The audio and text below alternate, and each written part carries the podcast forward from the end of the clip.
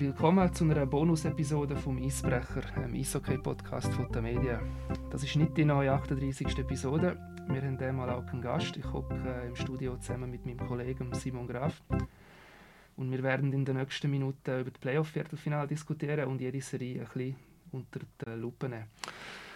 Ja, Simon, ich muss dich nicht vorstellen wie üblicherweise ein Gast, aber schön bist du da. Ja, danke äh, für die Einladung, oder? Gern geschehen. ähm, es ist Dienstag, früher Nachmittag, das ist noch wichtig für unsere Hörer zu wissen. Das heisst, äh, wir haben heute Abend noch Lausanne und Ambri, wo im dritten Spiel vom Pre-Playoff, der letzte Playoff-Teilnehmer äh, ermitteln. Das wird der Gegner von Fribourg-Gotteron sein, im Qualifikationszweiten. Am geschicktesten fangen wir darum auch mit dem Spiel an, weil das ist ja doch noch eine entscheidende Partie. Lausanne gegen Ambri. Es tönt nach einer klaren Sache. Wie schaust du das Spiel heute Abend an? Ja, also zuerst einmal Chapeau Ambri für den unglaublichen Endspurt. Äh, mit gerade fünf Siegen in Serie, wie sie den SCB abgefangen haben. Und äh, ja, das war wirklich eindrücklich gewesen. und sicher haben auch äh, die Dokumacher von Ambri äh, viel Freude gehabt, dass es dann als Happy End gegeben hat. Ich bin recht überrascht, dass es ein drittes Spiel gibt. Ich hätte eigentlich gedacht, die Luft ist ein bei Ambri nach dem äh, ja, nach dieser Energieleistung, aber äh, ja, es, sie haben sich trotzdem sehr gut verkauft in diesen beiden Matches gegen Lausanne und äh, sie hätten sogar äh, Spiel 2 auch noch können gewinnen wenn es ein bisschen mehr für sie gelaufen wäre, aber äh, also mich würde es sehr überraschen, wenn Ambri sich durchsetzen in dieser Serie. Äh, ich schätze Lausanne als einer der Top-Teams ein der letzten Monate und äh, im Sekac haben sie auch äh, vermutlich im Moment sogar der beste Spieler überhaupt aktuell. Also in meinen Augen wird sich Lausanne durchsetzen und äh, die Frage wird dann sein, ja, haben sie vielleicht ein bisschen zu viel Energie verbraucht, um ins Playoff zu kommen, aber äh, das wird mir dann später sehen. Ja, ich kann da nicht gross widersprechen. Ich habe noch einen, äh, einen Leserkommentar beim äh, Matchbericht vom zweiten Match, wie ich darauf kam, dass Lausanne klar besser war. Man sieht ja an den Resultaten, dass da überhaupt kein Unterschied war.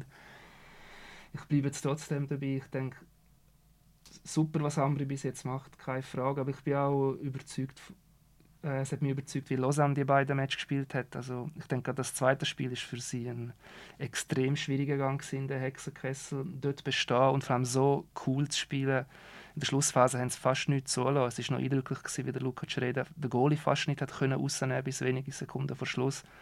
Weil es hat ja wirklich keine Situation dafür wirklich gegeben. So cool hat das Lausanne abgespielt. Darum, es würde mich extrem überraschen, wenn Ambri da sich nochmal zusammennimmt, mental nochmal so eine Leistung abrufen kann, die nötig wird sein. Aber ja, es ist Spiel 3, es ist do or die von dem her. Wer weiß, aber ich kann es mir wirklich irgendwie einfach nicht vorstellen, dass es nochmal eine Auswärtszeit gibt in dieser Serie. Aber erinnern wir uns an letztes Jahr, Davos Bern, hat es dreimal eine Auswärtszeit gegeben. Das ist möglich.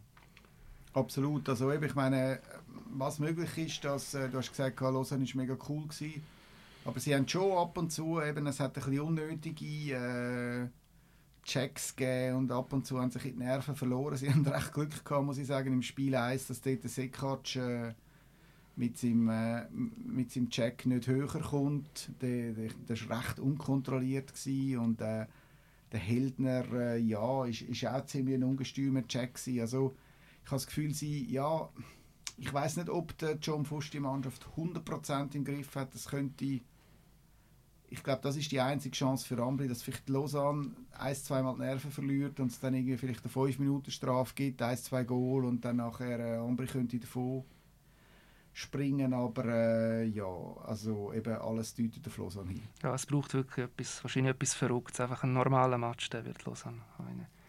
Ich muss jetzt gleich noch ganz kurz den Fabian Heldner verteidigen. Ich verstand, dass die Schiedsrichter dort dafür vergehen, weil es ist live wahrscheinlich unmöglich zum richtig beurteilen gewesen, aber die Liga hat ja den Heldner auch quasi freigesprochen, es hat keine Sperre gegeben, weil zu 99% trifft er ja in der Brust und nicht am Kopf.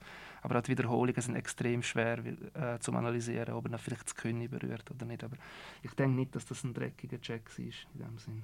Nein, ich gehe mit dir überein, aber eben, es ist, es ist vielleicht nicht so ein cleverer Check in dieser Situation. Also, wenn man sieht, der andere hat den Kopf ein bisschen unten und man kann ihn bereichen. Es war nicht äh, dreckig, gewesen, ähm, aber äh, ja, vielleicht sollte man solche Aktionen halt vermeiden im Playoff. Ja, ich denke, gehen wir zum richtigen Playoff. Gehen wir Serie für Serie. Fangen wir mit dem Qualifikationssieger an, der EV Zug, der auf den 9. Lugano trifft, nicht auf den 8. Servet. Ich habe dort äh, ein bisschen gefunden, Genf wäre fast ein bisschen lustiger gewesen. Ich glaube, niemand will gegen Genf spielen im Moment, auch wenn jetzt die gegen Lugano ausgeschieden sind. Das ist zusammen mit Lausanne wahrscheinlich die heißeste Mannschaft oder sogar die heißeste Mannschaft zur zweiten Saisonhälfte gewesen. Jetzt sind es aber 2 zu 0 rausgefallen gegen Lugano. Wie sehr hat dich das überrascht? Ja, es hat mich sehr überrascht. Ich bin Lugano mich eigentlich die ganze Saison nicht mega überzeugt und äh, ja, ich habe sie im Match wirklich gesehen, wo ich gefunden habe, es, es fehlt so ein der Zusammenhalt, es fehlt so ein die, die, einfach die, ja, die defensive Solidität, die man muss haben Aber äh, in so einer Pre-Play, Playoff-Serie kann halt extrem viel passieren und äh, ich bin recht überrascht gewesen, wie gut Lugano gespielt hat, wie gut sie als Team gespielt haben, wie herzig gespielt haben und äh, ja, was für ein Spirit in dieser Mannschaft war, das ist schon recht eindrücklich gewesen. Von dem her, äh, ich, also ich habe Genf auch klar favorisiert. Gehabt. Gut, eben der Tömenes ist nachher ausgefallen, Anfang des zweiten Spiel. Das war sicher ein herber Verlust. Gewesen. Und äh, vielleicht hat der Endspurt von Servet mit all diesen Heimsiegen und dieser super Serie, vielleicht hat das sogar ein zu viel Energie gekostet. Auch mentale Energie in den letzten, in den letzten paar Wochen und Monaten. Und, äh, ich finde es aber eigentlich noch ja, ich finde den Modus eigentlich sehr spannend, weil äh, eben es kann alles passieren in einer Best of Three Serie und das heißt, du musst wirklich unbedingt schauen als Top-Team, dass du in die Top 6 hineinkommst. Sonst kann es einfach sein, dass du plötzlich draußen bist und äh, ja, das äh, ist eigentlich noch ein reizvoller Aspekt, dass es geht eigentlich um verschiedene Striche, es geht nicht nur um äh, die, die ein Pre-Playoff schaffen, sondern eben auch die, die äh, sich direkt qualifizieren. Ich glaube, das ist ein riesen Vorteil. Ja, ich denke, auch Top 6 werden massiv aufgewertet. Ich verstehe andererseits ein bisschen den Joel Vermin, der nach dem Ausscheiden gesagt hat, man muss hören mit dem Modus. Auch wegen letztes Jahr haben wir gesehen, das ist einfach Zufall. Ein bisschen, der da zu fest mitspielt. Und wenn jetzt Ambri so gewinnen, hätten wir tatsächlich den Fall, dass 4 von 4 die, die deutlich schlechter nach Punkten kassierte Mannschaft weitergekommen ist ein bisschen verstehe ich da seinen Frust, aber es ist halt, wie es ist, ja. Ja, es ist, halt, es ist halt Hypothek für eine schlechte erste Saisonhälfte, oder? Äh, wo, ja. Es war echt verblüffend, gewesen, wie schlecht Genf war in der ersten Saisonhälfte unter dem gleichen Coach, äh, wo noch im Jahr zuvor äh, sie im Finale geführt hat und eigentlich recht nah den Titel. Also ich weiß auch nicht genau, was da passiert ist und äh, Chapeau Jan Cadieux, wie er die Mannschaft wieder auf Kurs gebracht hat und es wird sicher in Zukunft interessant sein, was er mit dieser Mannschaft noch erreichen kann. Ich gehe jetzt mal davon aus, dass er bleiben kann. Ja, ein bisschen unfair ist der Vergleich vielleicht, weil die Ancadio in seiner Hälfte haben von viel weniger äh, Verletzungspech, mit viel weniger Verletzungspech kämpfen müssen, wo der Emon vorher ja, sicher auch recht Pech hatte mit dem. Aber kommen wir doch zu Zug Lugano. Also ja ich glaube, es könnte eine spannendere Serie geben, als viele denken. Was mir ein bisschen stut mich ein stutzig gemacht hat, ist wie, am Schluss, wie, wie Zug eingebrochen ist oder wie irgendwie wie so, ja, es ist wie so ein bisschen der Spirit nicht mehr da in dieser Mannschaft. Sie haben, glaube sie haben mehrmals in Serie verloren und man hat sich gemerkt, ja, die Luft ist ein draussen. Es ist nie einfach, wenn man eine, eine gute Saison gespielt hat und dann vorne ja, eigentlich so gar nicht mehr wirklich geht. Und äh, die Frage ist ein bisschen, ja, wie schnell findet es die Emotionen wieder jetzt im Verlauf der Serie. Lugano ist voll drin. Ich meine, Lugano hat jetzt äh, wirklich äh, Genf vom, vom Eis gearbeitet und äh, mit dem Justin Applecade haben sie jetzt so einen richtigen Playoff-Spezialist, einen, der unter Haut geht, der brutal nervt und äh, sie haben jetzt schon ein paar Element neu, auch vielleicht mit dem Shane Prince, wo, wo, wo auch für den Unterschied sorgen kann. Also, sie haben schon ein paar Elemente noch dazugefügt, wo, dass sie könnten, äh, Zug äh, gefährlich werden Ich finde, man kann sogar vom Duo reden. Ich finde die ganze Linie sehr interessant zusammengestellt von Chris McSorley. Er hat ja den Calvin Türkauf neben dem Abdelkader wo ja auch ein ähnlicher Spielertyp ist, einer, der unter die Haut geht. Und dann haben sie noch als Drittchen noch den Carr drin, der eigentlich ein ziemlich One-Way, eindimensionaler Offensivspieler ist, aber die anderen beiden halt sehr gut ergänzt.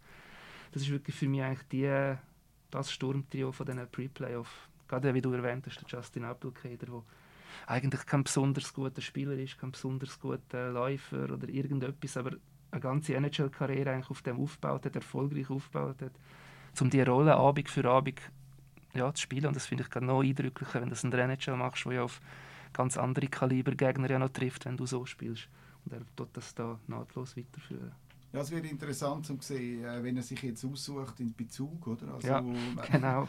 Tömernes war so ein bisschen sein Opfer, gewesen, äh, ein gutes Spiel lang äh, von Genf und äh, ja, ich meine, ist klar, man geht nicht auf die Viertlinie Spieler, oder? Also man, man, muss die, die Stars äh, attackieren. Äh, ich weiß jetzt nicht, vielleicht, äh, ja, vielleicht muss dann plötzlich der Kovac ein bisschen leiden oder vielleicht der Hoffmann. Äh, keine Ahnung. Und interessant ist ja, dass er die Jungs alle kennt, weil genau. er letzte Saison mit ihnen Meister geworden ist. Und, äh, glaube aber nicht, dass ihn das davon abhalten wird, äh, wieder unglaublich eklig zu spielen. Ich habe das Gefühl, im Gegenteil, weil er weiß, wo er, seine, wo er am effektivsten kann sein bei wem es eher nützt und bei wem eher nicht. Also das könnte ein paar lustige Privatduelle geben und der Zug ist wahrscheinlich gut beraten, ihn so weit wie möglich zu ignorieren. Die Frage ist ja, kannst du den ignorieren? Also ich habe das Gefühl, so global äh, sehe ich Zug gleich vorne. Äh, die Mannschaft ist schon sehr, sehr gut besetzt. Sie wissen genau, was sie machen müssen. Sie spielen jetzt eigentlich seit äh, drei Jahren genau gleich mit dem Tempo-Hockey. Die Mannschaft hat jetzt äh, ja, zwar äh, ein, zwei Spiele verloren, wie der Diaz und der Alatalo, aber sie haben immer noch den besten Goalie der Liga. Sie haben äh, unglaublich viel Speed. Sie haben einen Coach, der die Mannschaft sehr gut spürt und ähm, ich habe das Gefühl, der Einstieg könnte schwierig werden für Zug, aber äh, ja, ich bin gleich fast sicher, dass sich Zug durchsetzt. Äh, vielleicht in, ich würde jetzt mal sagen, in sechs Spielen wäre so ein meine Prognose. Für mich ist Zug sicher ein, äh, ein, äh, sehr guter Anwärter auf das Finale. Ich bin noch nicht überzeugt, dass Zug kann Meister werden ähm, Ich weiß auch nicht wieso. Irgendwie, ja, es, es ist extrem schwierig den Meistertitel zu verteidigen, das wissen wir inzwischen. Und, äh, aber ja, also gegen Lugano habe ich das Gefühl, es wird, mühsam, es wird schwieriger als viele denken, aber ich sage jetzt mal Zug in 6. Ich müsste jetzt ja eigentlich quasi Gegensteuer geben, aber es, es fällt mir schwierig, ähm, ja, gegen die Überzeugung jetzt einen Tipp geben, weil einerseits ist der Raffi Diaz als Figur in der Garderobe ja sicher nicht ersetzt worden aber was sie ja gemacht haben, ist mit diesen zwei schwedischen Ausländern hin, Christian Dios und Niklas Hansson. Ich denke, auf dem sind die zwei sicher ersetzt worden, zwei Top-Ausländer. Ich kann mir fast nicht vorstellen, dass der Dan Tanges, der ja immer einen Ausländer draussen muss dass er jetzt einen von diesen zwei Verteidiger wird auslassen. Ich habe fast das Gefühl, die sind wie gesetzt und einer von den Stürmer wird auch glauben müssen. Sie sind wirklich, wie du sagst, äh, unglaublich äh, gut gecoacht, äh, haben die Breite sind auch geschickt zusammengestellt. Also ich glaube, jede Linie macht dort wie es Sinn, hat seine Rolle. Ja, ich sage sogar 4-1 für Zug. Spiel 1 wird entscheiden sein, wie sehr kann Lugano Zug nerven. Gelingt das ihnen, gibt es vielleicht eine ganz andere Serie. Gelingt das nicht, könnte es schnell vorbeigehen. Ja, also ich sehe auch noch einen Vorteil für Zug beim Goalie. Ja, das schon, ist... Ja. Schon der Niklas Schlegel, äh, eine super Serie, eine super äh, Pre-Playoff-Serie gemacht hat gegen Genf, aber er ist erst zurück von einer Verletzung, war lange auch gewesen, und äh, ja, der Leo weiß halt einfach, wie es geht. Ja, es ist ein bisschen unfair, aber eigentlich kommt man immer am Schluss, kann man, wo er beteiligt ist, sagen, ja, aber seine Mannschaft hat der Leonardo Genoli. Das ist, das ist ja so. Gehen wir weiter? Gerne, ja. Freiburg, wir ja zweigleisig. Fangen wir mal an mit dem wahrscheinlicheren Fall, Freiburg-Lausanne ich glaube, das ist etwas, wo nicht ganz so ein Albtraum ist wie für Fribourg wie Fribourg-Genf, aber es geht ein bisschen in diese Richtung. Da sehe ich am ehesten Potenzial für eine Überraschung, obwohl Fribourg ja eine super Quali gespielt hat, aber ich glaube, da tendiere ich eher gegen Lausanne. Wie siehst du das? Ja, gut, also eben, ich meine, Fribourg ist am Schluss sehr recht eingebrochen, das, das hat mich bei beiden ein bisschen überrascht, aber eben, es ist ein Phänomen, das man kennt, äh, haben auch schon andere Mannschaften gehabt, wie Zürich, wo einfach, wenn sie eine Saison lang im Prinzip nie ein Tief hatten, das dann halt am Schluss einziehen. Irgendwann wirst du ja ein Tief haben, sagt man, und äh, ist sicher besser in der Regular Season als, äh, als im Playoff. Freiburg hat mich eigentlich sonst sehr überzeugt, die Saison. Also sie sind so, so breit aufgestellt wie noch nie. Der Berra ist, äh, eine exzellente Saison gehabt. Sie haben so die spirituell, der spirituelle Leader im Julien Sprunger, der eine, unglaubliche Saison gespielt hat. Äh, ja, sie haben, ein bisschen, sie, sie haben ein die Emotionen, so ein verrückte Typen, wie die Domenico. Sie, sie sind... Äh, der Diaz ist gar noch nicht so in äh, Erscheinung getreten. Ich habe das Gefühl, er kann im Playoff sehr eine gute Rolle spielen. Und ähm, ja, ich, also, ich, ich glaube, Freiburg, egal wer der Gegner ist, wird, äh, wird weiterkommen. Und äh, die Mannschaft ist doch jetzt extrem, so breit ist Freiburg noch nie besetzt gewesen wie, wie in diesem Jahr. Eben, sie haben wirklich auch eine dritte und eine vierte Linie, die wo, wo verheben. Und, äh, sicher einer der absoluten Top-Goalies und äh, ich glaube, der Dübi hat auch recht viel gelernt jetzt in, den, in dieser Zeit und äh, ist, schon, schon, schon recht smart. Das ist wahrscheinlich sogar eine Untertreibung von der soliden vierten Linie. Ich glaube, Jörg, Walser, Rossi, das ist eigentlich keine vierte Linie und sie kriegen teilweise auch Eiszeit über, dass sie eigentlich keine vierte Linie mehr ist, aber das ist wahrscheinlich sogar ligaweit die in allen Belangen beste vierte Linie, die nicht einfach nur Shutdown Gegner kann das Spiel zerstören, sondern immer wieder auch ja, selber offensiv kann in Erscheinung treten und wirklich Hockey spielen kann. Das zeigt eigentlich auf, ja, wie gut Freiburg eigentlich gebaut ist. Sind sie aber ready für drei Serien, meinst du? Sie sind ja eher ein sehr routiniertes Team. Es wird alles daran gesetzt, dass man endlich den Titel dort holt. Das kann vielleicht auch noch eine Rolle spielen, wenn sie jetzt gegen Lausanne eine hässliche Serie geben können. Und ich glaube, das droht schon. Wie robust sind sie selbst wenn sie diese Serie überstehen sollten. Ja gut, es ist immer die Frage, wer alles dann äh, noch, noch durchkommt. Oder? Also letztes Jahr haben wir ja gesehen, Zürich hat ein Viertelfinal gegen Lausanne und am Schluss sind irgendwie zehn Spieler verletzt gewesen. Also äh, ja, äh, ist klar. Also ich meine, sie können sich nicht leisten, dass äh, drei, vier Schlüsselspieler ausfallen und äh, es ist gut möglich, wenn es gegen Lausanne geht, dass es eine hässliche Serie gibt. Äh, Lausanne hat schon die Tendenz, zum, äh, ja, zum dann ein bisschen, ein bisschen loslassen und auch mal wirklich üble, üble also ja, Lausanne braucht die Emotionen, habe ich das Gefühl. Und, aber ja, also ich glaube, für Freiburg geht es jetzt mal darum, da durchzukommen und äh, dann muss man schauen, wie, wer noch alles rum ist und äh, die Mannschaft eben ist schon breit besetzt und äh, also ich traue Freiburg schon einiges zu. Titel, da bin ich jetzt noch nicht überzeugt was man bei allem bösen Ruf von Lausanne vielleicht gleich auch noch muss sagen, Freiburg hat unglaublich gut defensiv gespielt diese Saison, aber mittlerweile ist Lausanne vielleicht sogar die noch, ähm, noch stabiler Mannschaft. Es ist extrem, wie wenig Goals in den letzten sechs, sieben Spielen bekommen. Also kaum jemals mehr als eins oder allerhöchstens zwei. Das ist auch eindrücklich. Absolut. Und egal, welcher Goalie drin war. Also, ja, die Mannschaft verhebt wir haben jetzt einfach so geredet, als wäre es klar, es ist Lausanne, nehmen wir an, es ist gleich Ambri. Ich glaube, ja, Ambri-Fans werden keine Freude an mir haben, aber also, dann sehe ich wirklich Ende Feuer, weil äh, Luca Cereda, was er momentan machen muss, immer wieder die, die Emotionen aufbringen, schaffen, dass, dass man im Kopf auch noch parat ist, nicht nur körperlich. Ich glaube, wenn jetzt die das heute auch noch schaffen, irgendwann geht das einfach nicht mehr und ich glaube, das wäre dann der Punkt, wo wo einfach erreicht ist. Du kannst das nicht nochmal aufbauen und nochmal ein Best of Seven sogar gegen Freiburg gewinnen. Oder wie siehst du das? Ah ja, das sehe ich genau gleich. Also Best of Seven eben. Ähm, vielleicht das Spiel 1, 2, ja, vielleicht ein Spiel überraschen oder so. Also ich habe das Gefühl, in Freiburg wird man äh, Ambri den Daumen drücken. Heute äh, ziemlich, ziemlich, ziemlich fest und äh, eben nochmal, also Ambri, äh, Chapeau und äh, eine wunderbare Geschichte, aber äh, ja, also ich glaube, es könnte auch alle damit leben, wenn sie jetzt, äh, wenn sie, wenn sie jetzt langsam äh, ihres, ja, aufs Ende zusteuern in dieser Saison. Gut, gehen wir eine Serie weiter. ZSC, dritte nach der Qualifikation gegen Biel, sechste nach der Qualifikation.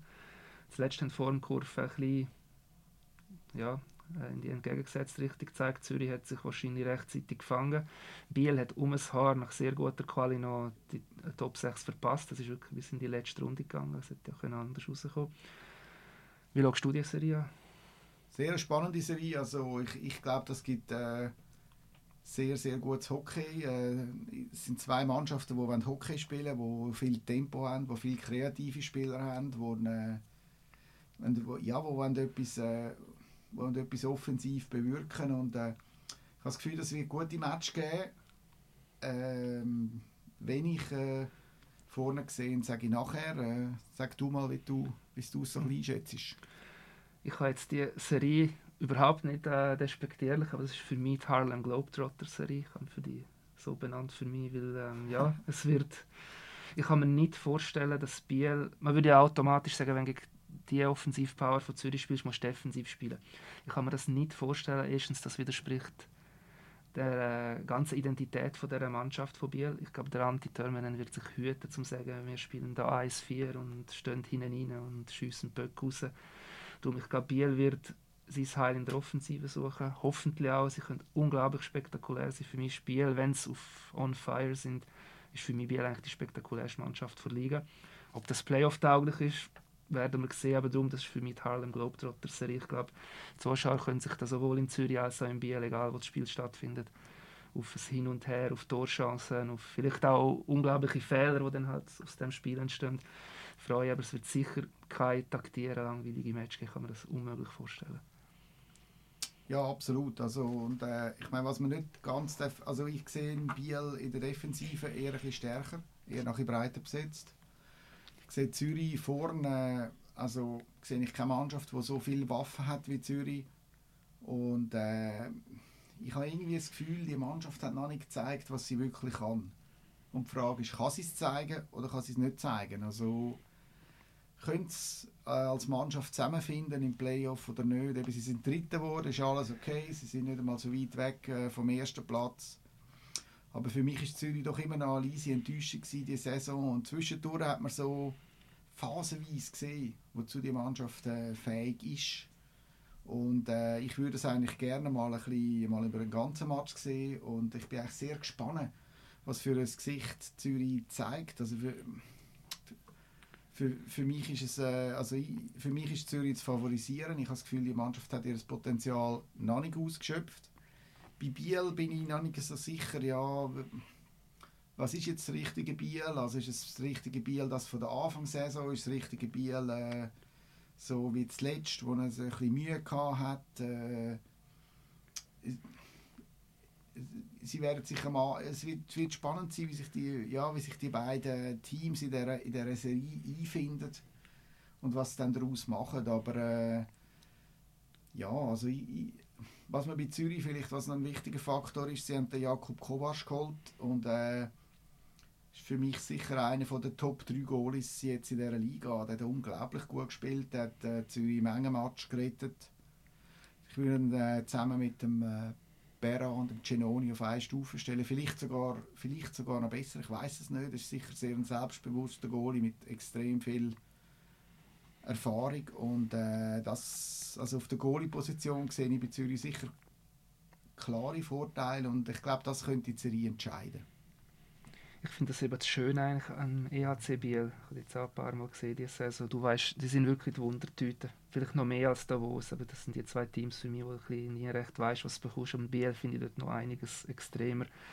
Es kann wirklich äh, unglaubliches Spektakel kommen und wenn sie dann anfangen und merken, dass ihr das Spiel wo überhaupt nicht so, das ist jetzt nicht negativ gemeint, aber es wirkt nicht so extrem strukturiert, also es ist wirklich auf Spielfreude, auf Kreativität aufgebaut und wenn sie plötzlich merken, dass es nicht läuft, haben sie schon ein den Hang, dass dann irgendwie, ja, dann geht gar nichts mehr. Und darum, ich glaube, für Zürich ist es ein, ja, ich weiß nicht, wie ich mich als ZSC auf das einstelle. Man muss extrem vorsichtig sein, dass auch von Schiff zu Schiff plötzlich das Momentum brutal kann ändern gegen Biel.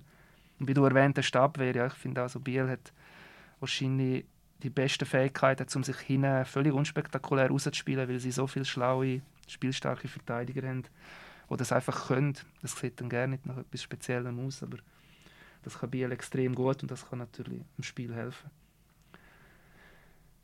Ja, also ja, wenn ich, wenn ich müsste Prognosen abgeben würde ich ja, ich komme immer wieder auf die sechs Spiele, das ist eigentlich ein, bisschen, ein feiger Tipp, aber ich habe das Gefühl, Zürich 6 wäre für mich ein, äh, ja, ist für mich ein realistischer Tipp, aber äh, es kann auch ganz anders laufen. Es kann sein, dass eine Mannschaft völlig auseinandergeht und äh, dass es ein, äh, ein, klares Ergebnis gibt in dieser Serie. Eben, es ist recht unberechenbar. Sicher wird es ein Tempo-Hockey geben und äh, ja, was vielleicht ein bisschen für Biel noch spricht, ist, ich habe das Gefühl, der Anti Törmänen ist einer, der seine Mannschaft sehr gut spürt. Ob das beim äh, Ricard Grönberg auch der Fall ist, das äh, werden wir jetzt herausfinden in den nächsten paar Wochen. Wie gut spürt er seine Spieler, wie, wie gut erreicht er sie in so, in so Extremsituationen. Aber rein von der Mannschaft her und rein vom Können her muss, muss für mich Zürich äh, einen Vorteil haben. Ein Rätsel bei mir ein bisschen beim ZSC, und das ist, glaube das sehen alle anderen Teams auch so, Zürich kann unglaublich gut Vorchecking spielen, sie können unglaublich gut Schiebekontrolle in der Offensivzone spielen, wie keine andere Mannschaft. Was sie aber eigentlich nie ausnützen, ist, sie hätten ja das Tempo und Zürich spielt eigentlich kaum bewusst auf Konter. Du siehst kaum so Situationen, wo Zürich das effektiv sucht. Die Teams stellen sich ja auch ein bisschen auf das ein. Erstens, warum ist das so? Gut, ich nehme an, das ist einfach das Hockey oder Ricard Grönburg. Er will die Kontrolle haben. Aber es ist viel Potenzial da, um Biel mit dem auch zu überraschen. Sehen wir plötzlich den ZSC, der tagsschnelle Spiel, äh, Passführer spielt mit den Verteidigern. Weil wenn sie das auch mal könnten bringen, wären sie eigentlich kaum zu verteidigen. Also sie haben so viele gute, schnelle Flügel, auch schlaue Flügel, die eigentlich ja, für das Spiel prädestiniert werden. Aber wir sehen es ja, bös gesagt, fast nie. Ja. Es ist ja so, also meine, die Angriffsauslösung ist, ist, äh, ist für mich immer ein, äh, ein Schwachpunkt von Zürich in dieser Saison. Ja, ein bisschen böse gesagt, ist so ein die Strategie, man gibt den Malgi in den Back und der, und der läuft dann schon ins Drittel rein und das funktioniert ja auch meistens. Aber es ist nicht immer der Malgi auf dem Eis und äh, es macht einem natürlich ein bisschen berechenbar. Also so die das schnelle Umschalten von Defense auf Offense, da es hat mich eigentlich überrascht, dass das Zürich nicht besser angekriegt hat. Oder so wie der Arno hat das ja perfektioniert beim HCD, die, die langen Pässe. Und man hat immer müssen aufpassen. Ein Flügel hat noch gewartet.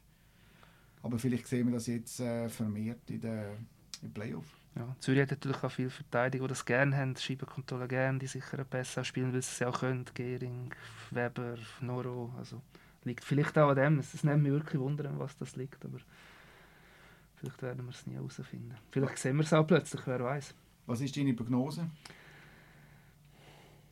Das ist die schwierigste Serie, finde ich. Wie du gesagt hast, es ist so, so viel Potenzial für das eine Mannschaft zu erkennen, dass sie durchzieht. Ich sage, da geht es auf sieben Spiele. Und zwar mit recht äh, Aufs und Abs bei beiden Teams. Und äh, Spiel 7 im Hallenstadion würde der ZSC gewinnen. Also ich würde mich freuen auf das Spiel 7 im Hallenstadion. Äh, was wir muss sagen, zum ersten Mal seit äh, drei Jahren spielen wir wieder Playoff mit Zuschauern. Das ist ja verrückt. Also, ja.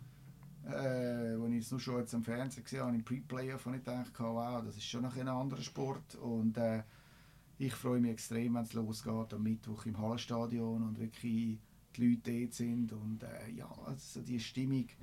Das Lustige ist ja, äh, weißt du noch, wer äh, der letzte Meister war vor dem Publikum in der, in der Schweiz? Das müsste der SCB sein. Ja, genau. Schwer zum vorstellbar, wenn man die aktuelle, aktuelle Situation anschaut. Also das zeigt, wie lange das schon her ist. Ja, und wie unglaublich schnell der SCB auseinandergeht. Jetzt haben wir es noch geschafft, der SCB, das wäre auch noch zu erwähnen. ja, es bleibt uns noch eine Serie. Das ist ähm, Rapperswil Lakers, vierte nach der Qualifikation gegen den HC Davos, fünfte nach der Qualifikation. Was ich da sehr lustig finde, es würde ja niemand laut aussprechen, vielleicht bei den Fans. Aber ich habe das Gefühl, auf beiden Seiten hast du sowohl bei den Fans als auch im Club zu denken, super, der Gegner.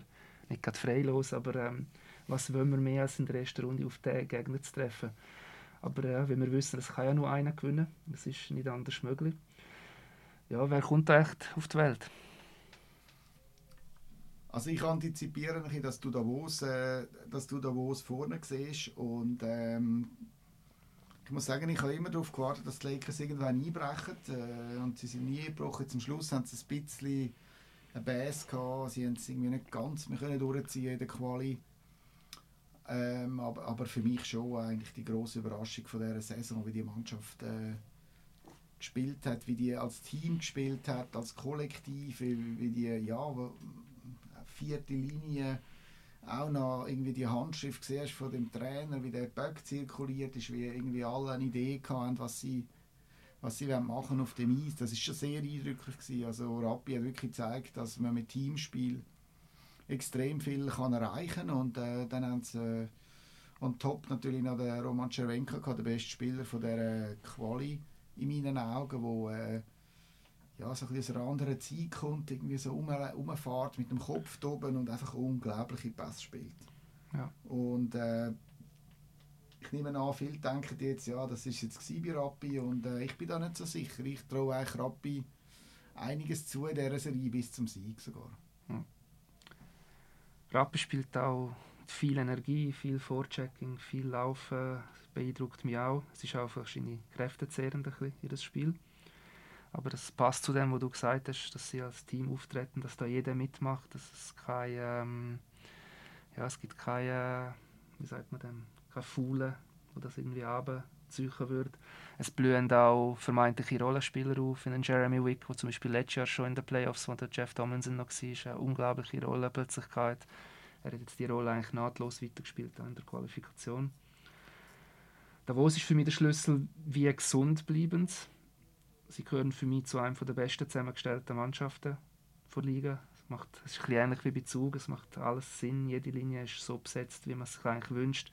Sogar ihre drei äh, Ausländerstürmer, Brome, ähm, hilf mir schnell. Stranski. Stranski, Flügel und Center, äh, Schwed, Rasmussen. Ja. Auch die ergänzen sich unglaublich gut. Einzeln würden die nie den, äh, Input, äh, den Output haben, als was sie zusammen haben. Aber da war es für mich praktisch keine Breite. Also sobald sie anfangen verletzt ja, haben wir gesehen in der Quali, was passiert ist. Also das zergeht dann ziemlich schnell. Wie, gesund kommen sie durch die Serie? Ich habe bei dieser Serie jetzt eigentlich kein Bedenken, dass es irgendwie ein dreckiges Spiel könnte geben oder viele Verletzte, außer vielleicht durch ja, Zufall.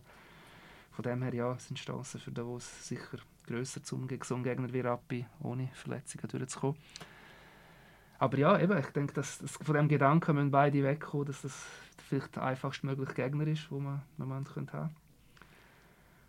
Wenn es normal läuft, ja, da wo jetzt sicher der, als Club die größere Playoff-Erfahrung. Da treffen ja eigentlich zwei Welten aufeinander. Rappi, wo ja in den letzten Jahren kaum mal Playoff gespielt hat, Davos, wo mit Wobei lustig, Davos ist dann das Team, das am längsten jetzt Playoff mehr gespielt hat. Das wäre wahrscheinlich auch niemand gekommen. Sie haben ja seit dem äh, 18. kein Playoff mehr gespielt. Aber ich denke doch, die Erfahrung, die sie auch dort drin haben, die spricht für mich, für Davos. Ich würde sagen, Davos nach sechs Spielen kommt weiter. Aber wie viele von diesen Spielern aus der Arno-Zeit sind da dabei? Ja, nicht mehr viel, oder? Das ist ein guter Punkt. Das ist eigentlich der andere Sambühl, der auch nicht mehr der Jüngste ist. Auch äh, nach einem super Saisonstart, ein bisschen hast du auch gesehen, er war ja auch noch Olympia dabei gewesen. Irgendwann, denke ich, wirst du auch bei einem Bühli sehen. Auch er wird mal müde. Das ist jetzt ein Sakrileg, das wahrscheinlich zu sagen, aber irgendwann merkst du es auch bei ihm. Aber erst in vier Jahren. Ja, okay. Also noch nicht in dieser Serie. Nein, nein, nein. Ja, die Cervenka-Abhängigkeit ist auch ein Punkt. Ich denke, Davos wird nicht können anders spielen als du musst dich ein bisschen auf den konzentrieren, auch wenn du immer sagst, wir schauen nur auf unser Spiel, aber du musst eigentlich im Cervenka, ja, den musst beschäftigen. Und ja, wie reagiert dann auch er, wenn er das Abend für Abend in einer Playoff-Serie hat, dass er genervt wird die ganze Zeit, dass er immer jemanden in seinem Gesicht hat, Shift für Shift. Das ist sicher ein sehr entscheidender Punkt. Ja, das wird interessant, oder? Was mich wie ihm schon beeindruckt ist, äh, du kriegst ihn eigentlich fast nicht. Also du, du musst, du, ja. er ist so, er ist irgendwie, er ist so unglaublich smart. Er weiß einfach, was passiert, und zwar ja. schon fünf Sekunden vorher. Ja. Und der Cervenka will nie mit dem Kopf unten in den Check hineinlaufen. Das, ja. das geht gar nicht, weil er einfach die Situationen spürt. Und er ist so smart und äh, du kannst habe das Gefühl, es ist extrem schwierig gegen ihn zu verteidigen. Und er ist ja dann auch nicht der, der durchläuft, sondern äh, wenn zwei auf ihn können, wenn er zwei auf sich zieht, dann spielt er nachher den schönen Pass über zum Zanker oder wem auch immer. Also ja, es wird, Davos wird sicher probieren, ihm den Strom abzustellen, aber es ist nicht so einfach, wie es jetzt, äh, wie es jetzt tönt. Und äh, ja, also für mich, ich setze auf die Lakers in sechs oder sieben Spielen, sagen wir sieben Spiele, sieben Spiele, ein siebter Match, äh, ja, das wäre eigentlich noch schön am, am Obersee. Das würde sicher für eine super Stimmung sorgen. was sie da am Anfang noch gesagt haben, hat natürlich auch eine Auswirkung. Wenn beide das Gefühl haben, da muss weiterkommen, wird im Umfeld natürlich eine Seite extrem enttäuscht sein. Das Gefühl haben, ja, wie hätte man da können ausscheiden können. Hat man das Gefühl, man hat jetzt völlig versagt, der Trainer muss weg, alle Spieler müssen weg. Also, ich glaube, das wird diese Serie aus Verlierersicht, die am schwierigsten ist, zum cool analysieren im Nachhinein und nicht irgendwie die Nerven verlieren und völlig falsche Schlüsse zu ziehen, wie man da hätte können ausscheiden aber ich glaube, es ist mehr für, für Davos. Ich glaube, Davos steht mehr unter Druck als Rappi. Also Rappi hat eine super Saison gespielt. Äh, ja, ich meine, der Club hat sich wie so ein bisschen befreit äh, von dem äh, grauen Maus da sein. Sie haben irgendwie gemerkt, ah, das ist alles möglich, wenn man als Team spielt. Und äh, da, ich habe eher das Gefühl, dass man bei Davos äh, denkt, äh, jetzt, haben wir, jetzt haben wir ein sehr gutes Los. Ich glaube, bei Rappi wäre es vermessen, wenn Rappi würde jetzt denken, ja, jetzt haben wir, jetzt haben wir ein äh, einfaches Los. Also, Hey, einfach natürlich in Anführungszeichen, logisch. Nein, aber ich glaube nicht, dass der, wenn Rappi würde rausgehen es wäre gleich eine sehr gelungene Saison. Wenn der würde verlieren würde man sich vielleicht schon zwei, drei Sachen hinterfragen. Also ja, es wäre dann schon ein bisschen enttäuschend. Wahrscheinlich grösser, ja. Aber ich glaube, Rappi hat schon ein bisschen Blut gelegt nach dieser Saison. Du triffst jetzt weder auf Zug noch auf den ZSC noch auf Freiburg, das dann doch auch anders. Natürlich ist der Name Davos immer noch groß im Schweizer Hockey, aber es ist halt nicht mehr das Playoff-Monster von früher. Ja, absolut, ja, absolut. Das wissen wir eben, das finde ich auch noch spannend bei der Serie, weil eben Davos seit dem 2018 nie mehr eine Best-of-Seven-Serie gespielt hat. Wir wissen gar nicht, zu was ist Davos eigentlich in einer, in einer Playoff-Serie fähig. Mhm. Das ist noch eine recht mhm. spannende Frage. Mhm. Also der Christian Wohlwender lebt jetzt eigentlich seine Best-of-Seven führt auf. Ist recht speziell. Mhm. Ja, ja sehr spannend. Ja. Ja. ja, wir haben jetzt über alle Serien geredet. Ich freue mich auch extrem auf die Playoffs. Das Perfekte für mich wäre gewesen, das darf ich dir verraten, ist, wenn Lausanne und Genf weitergekommen wären. Rein aus sportlicher Sicht. Ich glaube, wir hätten dann vier unglaubliche Ausgangslagen gehabt. Jede Serie. Es hätte mich wahrscheinlich noch nie so überrascht, wenn fünf bis acht weitergekommen wären, wie mit dieser Ausgangslage. Mal schauen, ob es Lausanne jetzt schafft. Aber ich glaube, man kann sich trotzdem freuen auf, auf eine super Serie. Was wir vielleicht vorher nicht angesprochen haben, das äh, Pre-Playoff, das ist eigentlich für die ersten zwei auch noch speziell, obwohl sie ja dort nicht beteiligt sind. Also es sind sie jetzt ausgerechnet, die, die beiden Quali-Dominatoren, die jetzt auf je nachdem heiße Teams, euphorisierte Teams treffen, während die auf drei bis sechs sich jetzt eigentlich können vorbereiten wissen, was auf sie zukommt und in eine Serie gehen, wie man halt immer geht. Das ja, ist absolut. Noch, ja. ist auch noch speziell. Sehr ein spannender Punkt, ja. Also, ja. Also ich finde es ein reizvolles Format. Ob es ein faires Format ist, weiß ich nicht. Aber äh, es hat zumindest jetzt über Wochen für äh, Spannung gesorgt und eben mit dem äh, großartigen Comeback von Ambri äh, zu Recht. Und eben dann bei Davos hat man sich gefragt, bleiben sie noch in der Top 6 oder nicht, bei Biel. Also es hat schon, es, ich habe das Gefühl, es ist ein gutes Format, um die Leute äh, bei der Stange zu halten, auch bis, ja, bis ganz am Schluss. Ob es ein faires Format ist, ja, eben, das, ist, äh, das ist vielleicht eine andere Frage. Vielleicht ist es schwierig für das 1 und 2. Dann geht sofort in die Gang gegen ein Team, wo, ja, wo sich jetzt ein bisschen heiß gespielt hat nach äh, 10, 10 Tagen. Oder? Also ja. 10 Tage Pause ist schon, schon recht lang. Aber äh, ja, gute Teams können auch mit dem umgehen. Richtig, und bringen wir noch die Floskel, wenn Meister willst werden, musst du eigentlich jeden Gegner schlagen. Wir haben jetzt kein Phrasenschwein da, zum Glück, sonst müsste ich da glaub, recht viel Geld dort. Nein, du hast völlig recht, das war wahrscheinlich eine der spannendsten Qualifikationen. Gewesen. Wir haben auf zwei Strich die ganze Zeit äh, Band geschaut, äh, was passiert. Dort, ich bleibe dabei, für mich ist es trotzdem sportlich sehr fragwürdig. Ich hoffe jetzt auch, dass Genf das cool analysierend, dass du jetzt nicht irgendwie das Gefühl hast, wir sind jetzt da 2-0 raus, wir müssen jetzt alles, äh, ja, alles zerstören, alles abreißen, alles in Frage stellen, weil ich denke, trotz allem Genf hat eine unglaubliche zweite Saisonhälfte gehabt und ist jetzt halt ja, nicht belohnt worden. Auch wegen dem schlechten Start natürlich, ja. Absolut, ja. Also, ich hoffe, wir haben auch eure äh, Vorfreude bisschen wecken ja, ich, äh, ich, bin schon, ich bin recht kribbelig, um zu sehen, wie es wieder ist, Playoff zu erleben mit Publikum, muss ich, muss ich schon sagen. Also, ja. Das war es, die Spezialepisode vom Eisbrecher. Besten Dank fürs Zuhören. Wir haben natürlich immer noch unsere aktuelle Folge, die 37. mit dem Robert Meyer, dem künftigen Goalie von Servet. Hören dort unbedingt auch rein. Und selbstverständlich auch beim nächsten Mal bei der regulären 38. Folge. Und ich schließe mich Simon da. Viel Spaß in den Playoff. Nicht zu fest aufregen, es ist noch alles okay. Bleiben gesund, machen es gut. Ciao zusammen.